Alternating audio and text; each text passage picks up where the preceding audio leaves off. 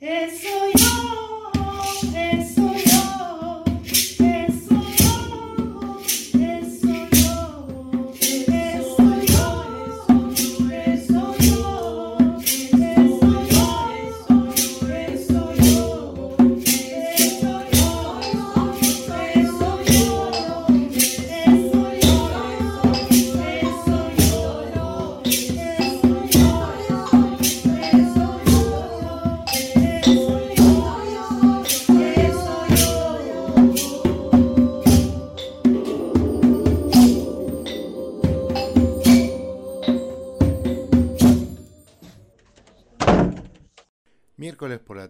Sin hacer mucho ruido, ingresamos en la sala de ensayo de Agua Marina Música Clara, y mientras Mónica y María Emilia se van a otra habitación a chequear el material que han estado grabando, nosotros nos quedamos en la sala para charlar con la tercera integrante del trío, Vicky.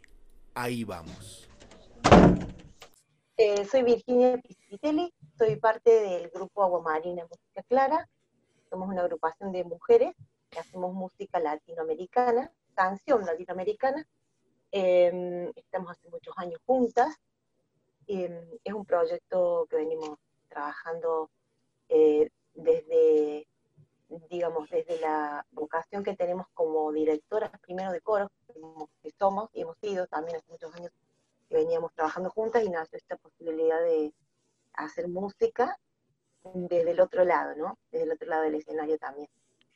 Eh, así que bueno, eh, les contamos un poco que nuestro repertorio incluye, en este momento estamos trabajando un proyecto de cantautora latinoamericana de nuevas generaciones y también nos incluimos nosotras con temas propios. Eh, bueno, así que eso sería más o menos un poquito la, presentación del grupo. ¿Y cómo se llaman las otras dos compañeras? Sí, bueno, las otras dos compañeras se llaman Mónica Nogueira y María Emilia Corradi. Ajá. ¿Y en, qué momento se encuentra agua marina ahora? Bueno, eh, como gran parte de la humanidad, este, este, momento histórico que estamos viviendo, bueno, eh, nos ha movilizado un montón y nos ha llevado a trabajar eh, internamente, primero cada uno desde su casa y tratando de afrontar el desafío de seguir haciendo música, aunque no, aunque no estemos juntas como fue el año pasado. Pero nos llevó a trabajar desde lo digital, desde la edición, desde otros conceptos que también fueron muy positivos y estuvimos reformulando, digamos, arreglos y modos de hacer que no tenían que ver tanto con la música vivencial, ¿no? Em, como poder trabajar cada uno de sus casas, justamente, arreglos, poder editar. Y, bueno, estamos en un momento muy interesante de producción, ya que sabemos que pronto van a abrirse todos los lugares para tocar en vivo y para nosotros fue un momento de producción muy importante, estos casi dos años que hemos vivido más encerradas, digamos. Eh, estamos volviendo a ensayar juntas, pero con nuevo repertorio, con nuevos arreglos eh, y con, como les contaba, con nuevos eh, autores que hemos abordado, con una sonoridad, digamos, un poco más de esta época, cantoras un poco más de nueva generación. Ajá. Y ese es un reflejo del, como dirían los españoles, del año de confinamiento. perciben que el estar encerradas, no poder juntarse, no poder subirse a un escenario con público presente, se nota, perciben que eso se, se refleja o se está reflejando en su música, sea la que compongan o los autores, las autores, autores que elijan. Yo creo que se refleja en general en la comunidad artística el tema de haber estado eh, encerrado en el, sentido no solo físico, ¿no? Porque el encierro fue más eh, desde el interior de cada uno. Este, esta, esta época nos obligó a todos a mirar un poco más para adentro, ¿no? A parar un poco la pelota y decir hacia dónde vamos, bueno, como humanidad y como seres cada uno individuales. Y bueno, a nosotros nos hizo también replantear, digamos, en dónde estamos paradas y qué queremos hacer con la música y sabemos que el formato de, comercialización tal vez cambie o tarde muchos años en volver a ser como venía, ¿no? Entonces, adaptarnos a esos nuevos formatos, em, bueno, nos llevó a repensar un montón de cosas y hoy cuando nos juntamos a hacer música, tenemos otra perspectiva, eso sí, eso sí te lo puedo decir. Y también entendimos que tenemos que producir todo el tiempo para, para un formato de, subir a las redes, que es donde se comparte hoy por hoy más el material y no tanto en esta instancia del vivo, que es para lo que uno venía, digamos, formateado como músico, ¿no? Esperar esa, cuestión del aplauso, de ya y de la retribución de, instantánea, ¿no? Como que los músicos, perdón, como que los, los, artistas, los músicos descubrieron el streaming. Algo que... Descubrimos el streaming, es verdad. Eso primero. A pesar de que nosotros todavía no lo hemos hecho, pero estamos trabajando en hacer uno, por ejemplo, ahora. Pero descubrimos esa respuesta que no es, no es del jazz, sino imaginarnos al público del otro lado sentado en su casa, toda esta, cuestión de, de, digamos, justamente de imaginarios, eh, de construcciones imaginarias, eh, para seguir este, sosteniendo, digamos, el ser, porque el artista sin el público es como que cae, ¿no? Como estructura, ¿no? Eh, entonces, esa necesidad, digamos, de una respuesta del otro lado se reinventó, yo digo, se reinventó en todos los ámbitos artísticos y, nos llevó, digamos, a producir más para este, de este lado, digamos, a ser un poco más digitales nuestras producciones, ¿no?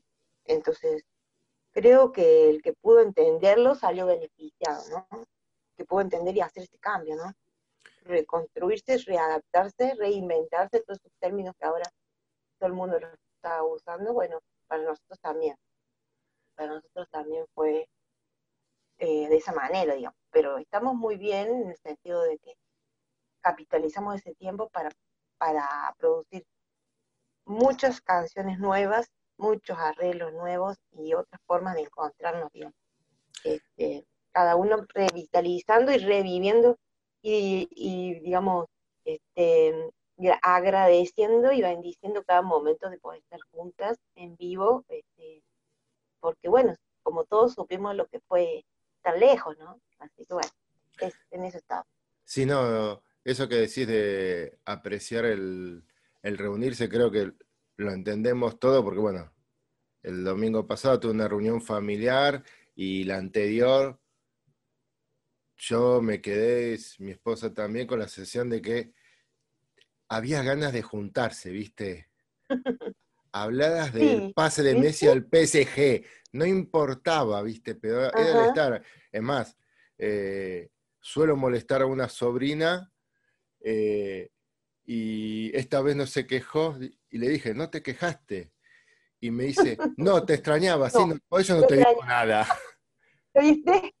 Es como a, la a la tercera reunión, sí, te voy a decir, no me hinches más. Claro, ya está, volviste a la normalidad.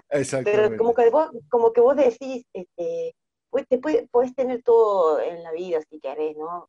Si tuvieras la posibilidad de tener mucho dinero, todo lo que vos quieras pero nada suplanta las relaciones humanas, ¿no? Es como que eso nos dejó ver todo esto, ¿no? Eh, te puedes comprar todo lo que quieras por internet, puedes tener toda la tecnología que quieras, pero nada, nada este, suplanta esa sensación de juntarte a tomar un mate con la gente que vos querés, desde la familia para adelante, ¿no? Este, por lo menos lo que a mí nos quedó como, como sensación, más a nosotros los argentinos, creo, ¿no? Y en este marco Sí, el mate no compartiéndolo, por cierto. Hagamos docencia. Pero en este marco, el hecho de dedicarse a la música, sea para vivir de manera completa o no, ¿lo han valorado más? Em. ¿O ha servido como una, entre comillas, vía de escape? Digo, qué bueno que tengo esto para afrontar este momento. Sí, la realidad que fue eso, más lo segundo que lo primero. ¿Por qué? Porque nosotros no dejábamos de pensar, y sobre todo las tres, todo el tiempo lo valoramos, el tema que nosotros no vivimos económicamente de esta actividad, ¿no? Entonces nos solidarizábamos todo el tiempo con los que todos nuestros colegas que intentaban o vivían antes de la pandemia de esto, que nos parece muy loable y muy difícil, ¿no? Porque es una, es una profesión muy inestable. Te interrumpo un eh, segundo, un común denominador, si hablabas de, una, de un artista que sí se dedicaba a esto, hables de los top a los medianos, sí. el, comentario común era, eh, me paso haciendo cuentas para ver cómo mantengo la estructura, al no poder salir de gira, porque para la persona que no lo sepa, detrás de tres músicos hay sonidistas, el que vende las entradas, el que te recibe, el, que monta el escenario, el, transportista que te lleva los instrumentos, un montón de cosas. Y lo que pasa es que, bueno, la música es una industria cultural, la, cultura es una industria. Cada vez más la, humanidad y la sociedad y los gobiernos están dándose cuenta que la, que la cultura puede ser muy rentable y si uno la sabe manejar, digamos, que está planteado como un negocio y el artista puede vivir muy bien de eso también, obviamente. Eh, pero bueno, como te digo, las estructuras hay que sostenerlas. Y entonces en este caso, de menor a mayor, aunque y hasta el mínimo artista que vivía de esto con su guitarra y subía a un bar y tocaba todos los viernes y sábados, y que podía tal vez vivir bien de eso, se le cayó todo eso. Entonces, eh, bueno, su cabeza pobre estaba totalmente preocupada y ocupada en ver cómo hacer para seguir subsistiendo, ¿no? No fue nuestro caso porque no vivimos de la música eh, de, nuestro grupo, sino de la docencia, que no quiere decir tampoco que, que la música que nosotros hacemos sea un hobby, para nada, porque nosotros somos música, cosa que no pasa en algunos otros en otros casos, digamos, mi marido es analista del sistema y como hobby tiene un grupo, eh, como un escape y todo eso, pero nosotros no podríamos pensarlo como un hobby porque estamos todo el tiempo pensando en la música, vivimos para la música, solo que bueno, no hemos puesto todas las energías en vivir de la banda, este, por una cuestión de elección nada, ¿no? Pero les gustaría. Porque nos gusta además. ¿Les gustaría vivir de la, de la banda? Me encantaría vivir de la Sí, a mí me encantaría, pero sé que eh, no es fácil, una cuestión de organización eh, familiar, en mi caso, por ejemplo, y creo que de las tres, y también este, sabemos que es muy difícil este, sostener una continuidad en esto. Se puede, pero también no sé si, bueno, uno lo ve desde, la cuestión más utópica, pero puede llegar un momento que uno se cansa también de, por ejemplo, de tocar todo el tiempo, de viajar todo el tiempo, y bueno, bueno, no sé hasta qué punto, digamos, este, es tan gratificante, digamos. También somos conscientes de eso, ¿no? Lo que a mí me gustaría vivir es de tocar el piano. No sé si de, tocar tanto en el escenario, de todo el tiempo salir, de, pasar malas noches, porque el artista también pasa muchas malas noches, llega cansado el otro día, su casa, hay un montón de desgaste que uno no ve, ¿no? Ve ese momento por el que uno trabaja que a lo mejor son minutos, es un pequeño tiempo y detrás hay, hay muchas horas de trabajo, ¿no? Por, por minutos a veces, ¿no? ¿Qué es una mala noche para un artista? Porque yo pienso que te subís a un escenario a hacer, a cantar o a tocar, a hacer lo que, te gusta, con un público que si no cantás tan horrible como lo hago yo, te va, lo va a apreciar y te va a aplaudir. ¿Cómo se puede pasar una mala noche? Y, pero en nuestro caso, te lo digo porque estoy hablando de un artista que no está ultra consagrado. En nuestro caso, es llegar dos horas antes, acomodar todo, los cables, los instrumentos, ecualizar, eh, llevar toda una merienda, porque son dos o tres horas antes para aguantar hasta las 12 de la noche si llegaste a las 6 de la tarde. Toca, y está fantástico todo lo que pasa en el escenario. Pero todo ese trabajo lo tenés que hacer después, a las 2 de la mañana, cuando termina, o a la 1, llegas a tu casa a las 5 y sentís el cansancio, a veces para ganar lo mismo que gastas en la nafta, porque después es otro tema, ¿no? y, pero estás re, feliz igual, pero estás cansada para volver a empezar otro día tu casa y hacer todo lo que tienes que hacer. Casa, estudiar, trabajar, limpiar. El artista normal, no te estoy hablando del top. Que vos llegas, tocas, sí, sí, sí. tenés 10 personas que trabajan para vos con un staff, tenés un, hotel 5 estrellas, te volvés a dormir y ya está, ¿no? Lo mismo, tenés un cansancio físico impresionante, aquí tengas todo esto. Porque el hecho de no estar en tu casa, de no estar en tu casa nomás es un tema, ¿no?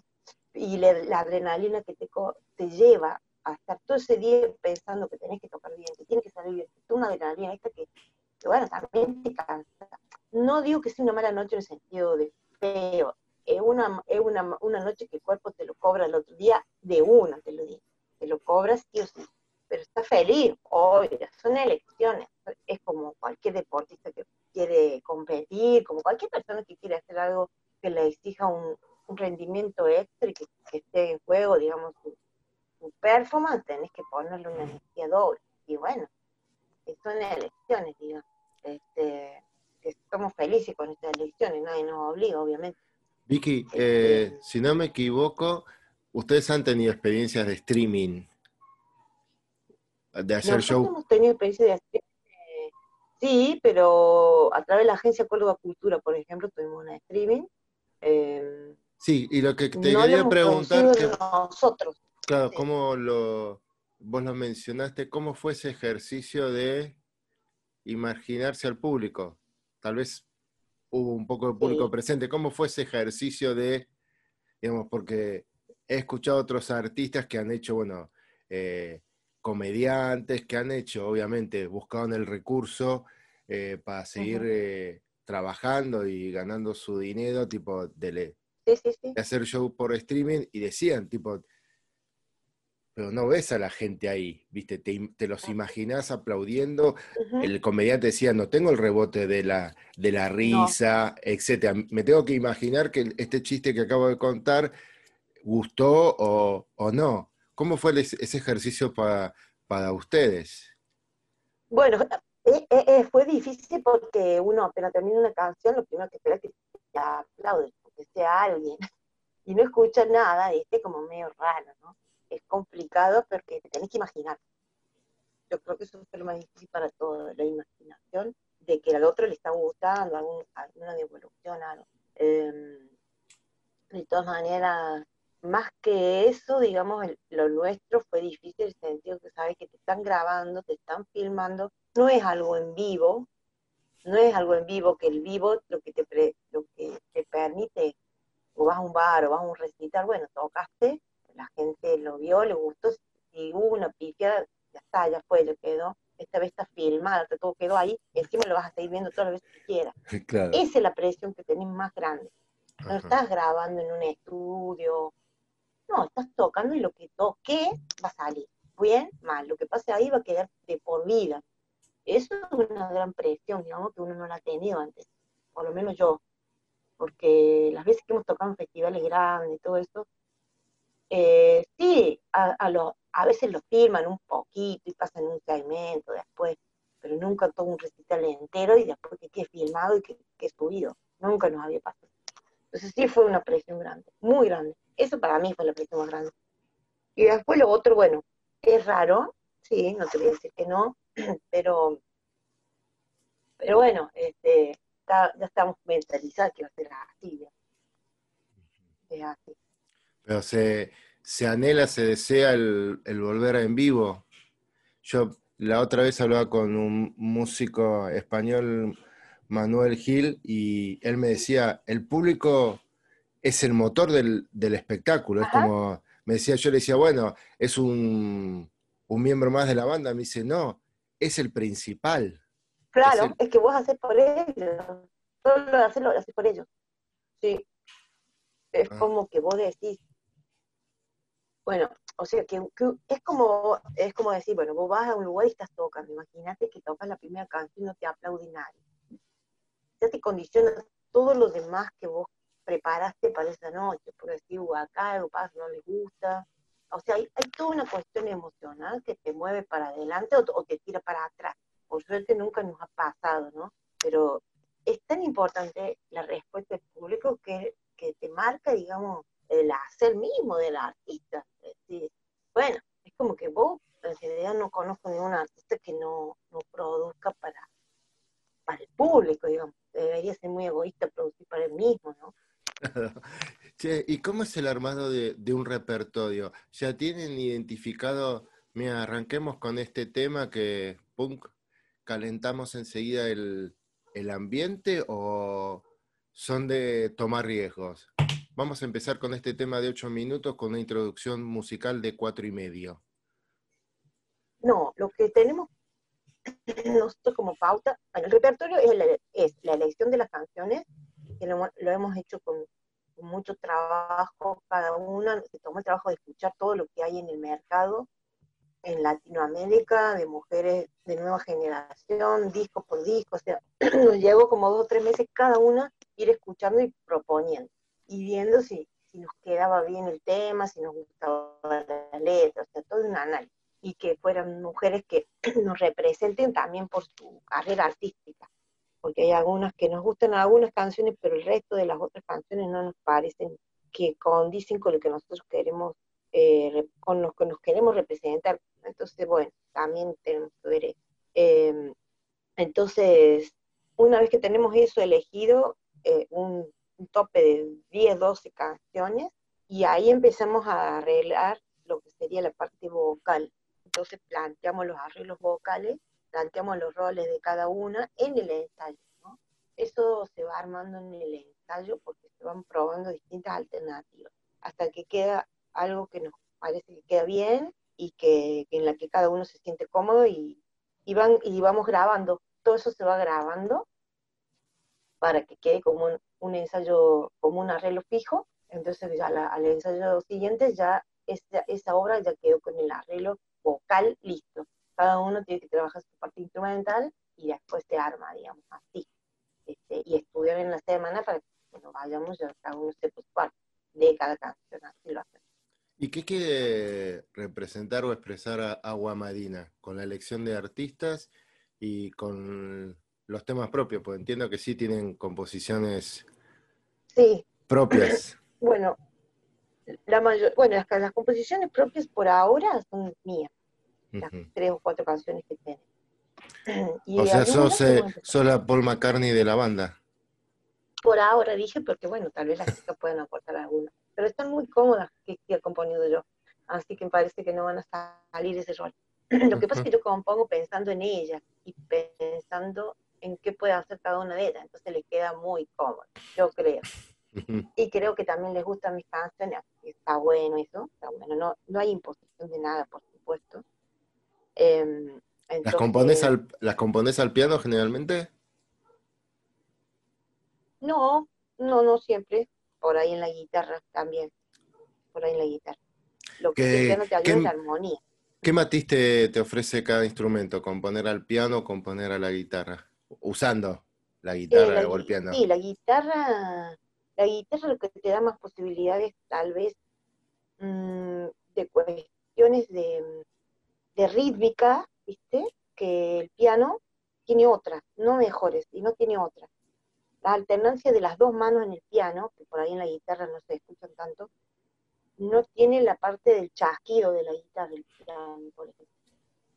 Que eso a nivel folclórico por ahí sirve mucho para trabajar algunas rítmicas eh, como, como la mayoría de mis canciones por ahora tienen base folclórica, entonces la guitarra ayuda mucho a construir desde ahí la cuestión rítmica, pero las armonías yo domino mucho más el piano, obviamente es que es como que, que hago un mix, este, pero está, por ahora mm, me, me, me, siento, digamos, obviamente más en el piano para armar la armonía, pero después termino en la, en la guitarra para armar la rítmica, digamos, una cosa así.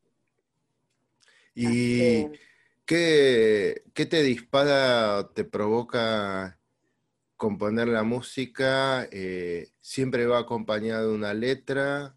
¿O a veces solo te surge y queda bien la pieza instrumental? ¿Qué querés, qué qué, decir? Y bueno, cuando hay letra, eh, siempre, por lo menos a mí, me, ha movilizado algo, digamos, cuando he hecho una canción con una letra, porque he hecho también cosas instrumentales, pero cuando he hecho obras con letra, eh, o cuentan una historia o me ha movilizado algunas cuestiones que tienen que ver con algo fuerte o algo que, bueno, que me llegó a escribir. Em, entonces, por ejemplo, la samba que yo le compuse a mi, a mi hija cuando, cuando nació, em, o esta última canción que se llama Cuando ellas danzan, está dedicada a todas las mujeres, pero en realidad a mí me movilizó mucho algo que pasó un día, que fue un femicidio hace poco. Bueno, la, la persona, esta mujer que murió, era compañera de mi hermana del colegio. Como que me tocó muy de cerca, porque podemos, cualquiera puede haber sido ella, ¿no? En el sentido de que todo está tan cerca y nunca supimos que ella estaba pasando por esa situación. Entonces, me movilizó tanto que yo le conté a las chicas. Eh, la canción es la última que hice, se llama Mientras ellas danzan. Eh, que fui directamente al piano ese día y es como que la, la canción salió toda junta. Letra, música, listo. Y pensé en cada una de ellas para qué tenía que cantar y le pasé por teléfono a la voz. Entonces, es como que salió directo y como que me, la imaginé a ella, a esta mujer, ya bailando en las nubes, ya danzando, porque ya estaba liberada. Entonces cada vez que cantamos la canción eh, es como que nos moviliza mucho, en realidad estamos pensando en todas, en todas eh, las mujeres, ¿no? Por eso te digo que, pero desde un lado, digamos, de toma de conciencia, ¿no? Eh, nuestro aporte feminista, si lo puedes decir, eh, no es este, radical, sino de toma de conciencia. Y, bueno, aportamos desde ese lado, digamos. Creo que estamos aportando desde, ya de subir, subirnos al escenario a hacer música, tres mujeres, me parece que estamos aportando, digamos, en el discurso de decir, bueno, estamos tomando un rol que no tiene que ver este, con ser mejor o peor, digamos, sino que somos mujeres haciendo música, nada más. No queremos de, eh, enarbolar más que eso, digamos.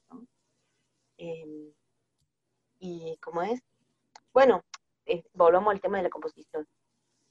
me moviliza, digamos, o alguna historia fuerte o simplemente algo que me, despertó. Por ejemplo, eh, lo último que hicimos, que es una, una composición colectiva, esta sí, es con una palabra nomás. Empezamos a jugar con una palabra que la Moni la dijo me pareció que tenía música la palabra si la descomponíamos en tres sílabas y cada uno empezó a jugar con eso superpuesto y, se, y, bueno, es como otra concepción de la composición, ¿no? Donde la rítmica tiene más, valor, digamos, pasan a otro plano, digamos. ¿Qué, palabra, le, ¿qué palabra le dio tanto juego? Eh, ¿Murciélago? no, eso, eh, eso yo, se llama, eso yo. ¿Eso yo? Claro. Con esa palabra, con esas sílabas, hicieron todo un juego hicimos La canción. Sí, hicimos una canción, ya la vas a conocer. Este, solo con esas sílabas la fuimos descomponiendo, que en realidad la Mónica quiso decir, esto, eso soy yo, y quiso decir eso y, se le, y lo tipió mal, digamos, en el teléfono. Entonces dije, ah, qué lindo esto, esto soy yo, tiene fuerza. Entonces, bueno, empezamos a jugar con eso. Este, y bueno, se armó, y se armó algo muy lindo, ya, ya, ya te lo vamos a pasar cuando la, termine. Eh, la música tiene esas cosas de, diversión o, de magia, ¿no? De que alguien tipea mal un mensaje en el en WhatsApp y la otra persona dice, uh, acá hay algo. Ese momento mágico tiene la música, ¿no? Es verdad. Y porque en realidad uno tiene que descubrir la música que está en todos lados, ¿no? O decir, bueno, en una palabra, sí, está en una palabra, la, la rítmica, la rítmica de una sílaba, de una palabra, pues te despierta eso, ¿no? Por ejemplo. O el ruido, por ejemplo. ¿Cuántas veces vos pasas por una obra y el ruido organizado de la máquina de cemento, pone, te despierta algo cuando está dando vuelta? Por lo menos a mí. Yo escucho cosas que, si vos las ordenas y, ya te, puede sonar algo organizado, ya fue, o sea, ya te despierta algunas ideas. Eh, porque en realidad, ¿qué es la diferencia entre ruido y música? El ruido organizado ya es música, si, lo, si lo ves Ajá. O sea que podría agarrar una máquina de cemento, una, retroexcavadora y me compongo una pieza musical.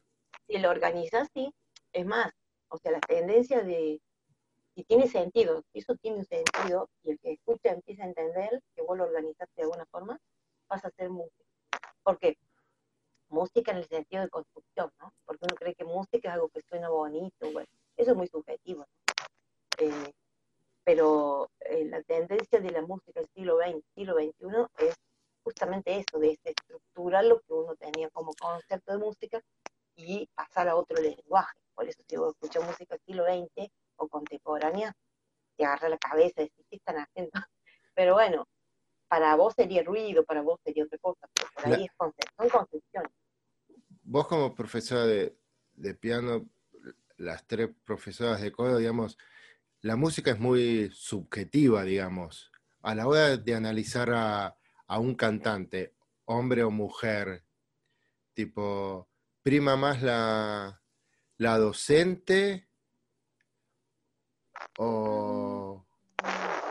Mira, nosotros lo que no nos podemos despegar ninguna es de la formación que tenemos. Entonces, si vos me decís, un cantante, lo primero que vamos a escuchar es la afinación, y no vamos a poder dejar de escuchar la afinación. Por más que cante muy, podemos llegar a decir, qué bonito timbre, qué linda su expresión, sí, pero bueno, está pifiando mal con la nota, por no vamos a dejar de, decirlo o pensarlo o, percibirlo. Pero, por ejemplo, que a mí me ha pasado con algunas cantoras así ancestrales, eh, que vos las escuchás, te desgarra, digamos, esa sensación que tienen de convicción con lo que dicen, aunque el canto en realidad no es tan bonito, digamos. Técnicamente hablando. Claro, pero, pero pero podemos eh, percibir las dos cosas.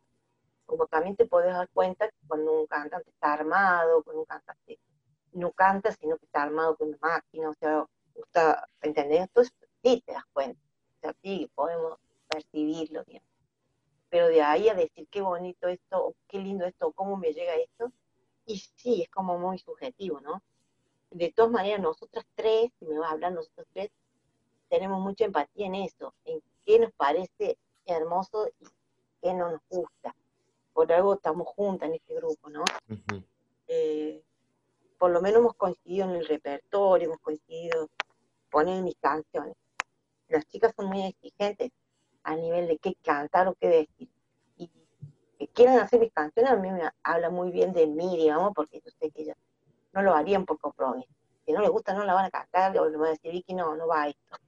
Entonces, eso está bueno, eh, y por eso a mí me incentiva a seguir componiendo. Entonces... Vicky, ¿cómo, eh, ¿y cómo se procesa ese cuando las dos compañeras te dicen, no, Vicky, esto no va? Esto que pensaste que yo podía cantar, no, bebé. Mm, mira, no, nos no me ha pasado directamente en decir no me gusta, sino me dicen, no, esto no me queda, no, probalo vos, o no, esto a mí no, no, o sea, lo decimos con sinceridad en el grupo no, no tiene que ver con una cuestión de, feo o lindo, sino que esta voz a mí no me va acá arriba, o yo voy a buscar otra, voy a hacer la primera, esto no me gusta, este arreglo no me gusta cómo queda, probemos otra cosa.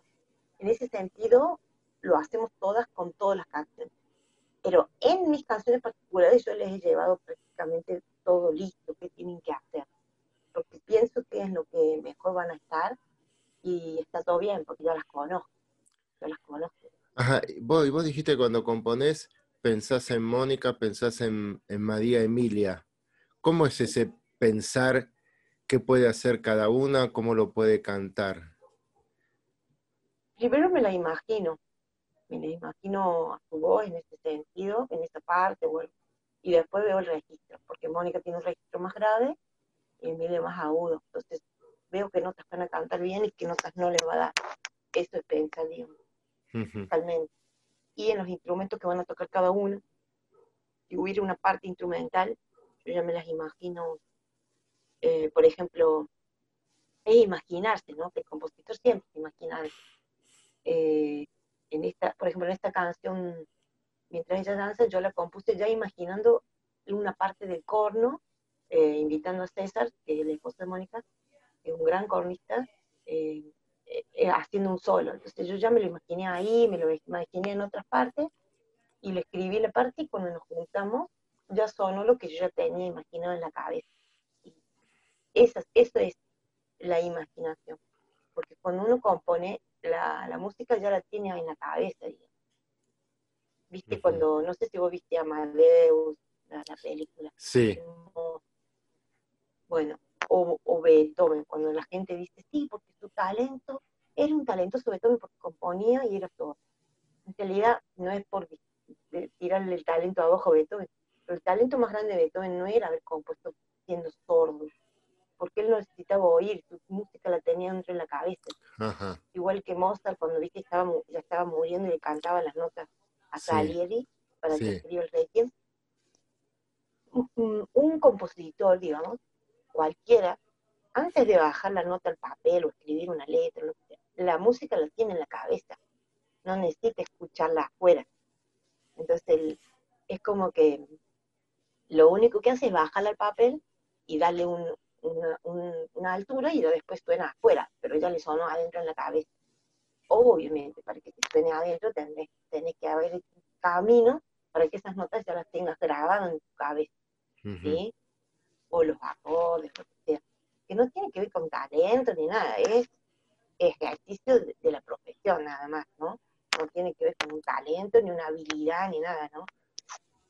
Es eso nada más. Vale. Vicky, dos últimas preguntas. Eh, la primera es, ¿la música te sirve como para procesar todo lo que te pasa, como el caso de esta amiga tuya? Digamos, ¿todo lo procesas a través de, la música? ¿Todo lo que te pasa en, la vida? ¿Se canaliza a eh, través de ahí? Sí. Si vos me decís procesar, a ver, es un término muy amplio, ¿no? Em, yo creo que o descargar, desahogarte, porque dijiste, esa, esa, canción cuando ellas danzan salió así, fue un shock sobre el piano. Sí, sí, fue, o sea, más que procesar, yo sentí que en ese momento eh, estaba contribuyendo a una causa, no que parezca muy, oh, que se chica, a una causa de humanidad a través de esta canción. Me sentí, digamos, un poco un canal, nada más, ¿sí? Dije, bueno, yo puedo contribuir esta, a esta causa, a, que, a que esta situación, digamos, cobre un poco más de visibilidad eh, a través de esta canción mía. ¿Es un aporte mínimo? Sí, depende cómo vos lo quieras ver. No, eso lo dirá la historia, digamos. Pero era mi forma de, digamos, de, decir, bueno, ¿qué puedo, qué, puedo hacer con esto más que sentirme mal? O darle un pésamo a alguien o, hacer una plegaria. Bueno, mi plegaria fue hacer esa canción, digamos, por ella, por su memoria, que en realidad es la memoria de todas las que van a seguir muriendo o murieron por esta causa. Entonces, sí, por supuesto que me sirve y me, me reayudó, me reayudó porque es tenerla presente. Y en este caso, por ejemplo, la música lo que hace, ah, y eso lo vivimos las tres, eh, cualquier cosa que nos esté pasando, digamos, a nivel emocional, después del ensayo se transforma. No deja de estar, no deja de estar el problema, no deja de estar la tristeza, no deja de estar la preocupación por él, ¿no?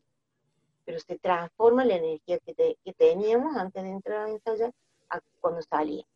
Y en eso sí te lo puedo asegurar que la música te, te, ayuda un montón. O sea, te, no te evade, obvio, pero sí te, te ayuda, digamos, a cambiar el, el pH de tu energía en el momento. Eso te lo puedo asegurar, sí, obvio. Y, al, la última, al principio de la charla te preguntaba cómo estaba Agua Marina Música Clara. Y ahora te pregunto, ¿a dónde va o cómo va a estar Agua Marina Música Clara dentro de, digamos, la, el número estándar dentro de los próximos 10 años? Uy, que no supiera. Mira, nosotros siempre somos muy consecuentes con lo que... ¿Va a haber un nuevo disco? Claro, hacia dónde vamos siempre lo charlamos con las chicas porque esto es, esto es producción, ¿no? ¿Qué queremos hacer con Agua Marina? Sabemos que somos un grupo de formato eh, digamos, que no, no significa que no podamos estar en grandes festivales con, con otra formación que la tenemos también, digamos, pensada, con músicos invitados, digamos, que soporte otra zona de vida, más power, digamos. Eh, pero somos formato de pequeño escenario más amplio, ¿no? Eh, somos, unos, somos artistas de nicho, que se llama, ¿sí? Eh, porque nos reconocemos como tales para, digamos, una posible venta de mercado, ¿no? Y em, lo que estamos tratando de hacer siempre es, bueno, capacitarnos más que todo yo, más gestora cultural, en todo lo que tiene que ver, eh, que tiene que ver con convocatorias. Eh, estoy siempre atenta a las convocatorias para tanto, digamos, este, becas o subsidios o formación. Como el INAMU, por ejemplo, siempre larga cosa, siempre estamos tratando de, de catalogar para que seamos finalistas ahí. Y por otro lado, eh, el, nuestro, digamos, trabajo de disco, que ya no estamos pensando más en discos, ya no se piensa más en discos, justamente ayer hablamos, sino este, en temas que vamos a ir subiendo, pero con una concepción. No van a ser temas sueltos, justamente. Eh, nuestro trabajo es esto, justamente, mujeres eh, de Latinoamérica, de estas nuevas generaciones, sería este, este nuevo proyecto que te digo, por ejemplo, Marta Gómez, Natalia Lafourcade, este, por decir que algunas, ¿no? Em, que son cantautoras de una, entre unos 30 y 40 años, entonces que tienen un sonido más eh, moderno de la canción más folk, digamos, si lo puedes pensar ahí, pero con lo que nosotros nos estamos representando ahora bastante más. Así que estamos en eso y tratar de dejar bien listo este repertorio para salir a tocar. Eso sería nuestro O sea, se podría decir que la playlist de Spotify o eh, las listas de YouTube son el nuevo disco. Sí, estamos con el trabajo del nuevo disco, exactamente. Aunque no lo tengamos en formato físico, lo, haremos digital y lo vamos a ir largando de a uno. Este, y bueno, y, te adelanto el, próximo proyecto que va a ser para el otro año, pero ya estamos pensando, que va a ser música para las infancias que vamos a hacer, que son todos temas míos. Ajá. Eh, y ya tenemos muchos porque son canciones que ya han sido cantados por muchos niños de diversas generaciones. Así que la vamos a recopilar, la vamos a rearmar para que las cantemos nosotras tres con, con niños y niñas invitados. Este es el próximo proyecto. Bueno, Vicky, te agradezco mucho este rato de charla. Ya hemos consumido el tiempo para charlar. Ya hemos armado con las tres integrantes de Aguamadina Música Clara la playlist que acompaña este episodio. Y las chicas deben volver al trabajo. Así que nosotros nos quedamos, como los buenos alumnos, sentados en silencio y las escuchamos ensayar una de sus nuevas canciones. Mientras ellas danzan.